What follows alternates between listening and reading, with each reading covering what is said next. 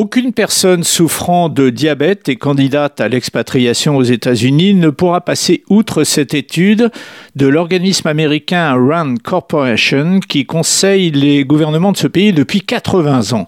Commissionné par le ministère de la Santé américain, celui-ci a comparé le prix de l'insuline aux États-Unis à celui pratiqué dans d'autres pays et le résultat est accablant. Hein. Le prix moyen par unité standard d'insuline vaut aux États-Unis près de 100 dollars, soit à peu près 10 fois plus qu'en France, où elle vaut 9 dollars, ce qui est en moyenne le prix d'ailleurs dans tous les pays de l'OCDE.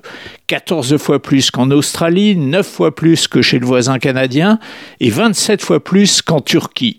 Quant aux médicaments génériques de l'insuline, eh bien, il est à peine moins cher. Alors pourquoi de telles différences? Eh bien, principalement parce qu'un trop grand nombre d'intermédiaires intervient dans la chaîne d'approvisionnement, les distributeurs, les réseaux de pharmacies affiliés, d'autres encore, et plusieurs États américains poursuivent donc en justice des firmes pharmaceutiques. L'Illinois, l'Arkansas, le Kentucky, le Minnesota, le Mississippi, et la Californie qui, elle, va plus loin en envisageant la possibilité de fabriquer et donc de vendre sa propre insuline à bas coût dans le cadre d'une société à but non lucratif qui a déjà reçu du gouverneur de l'État un budget de 100 millions de dollars.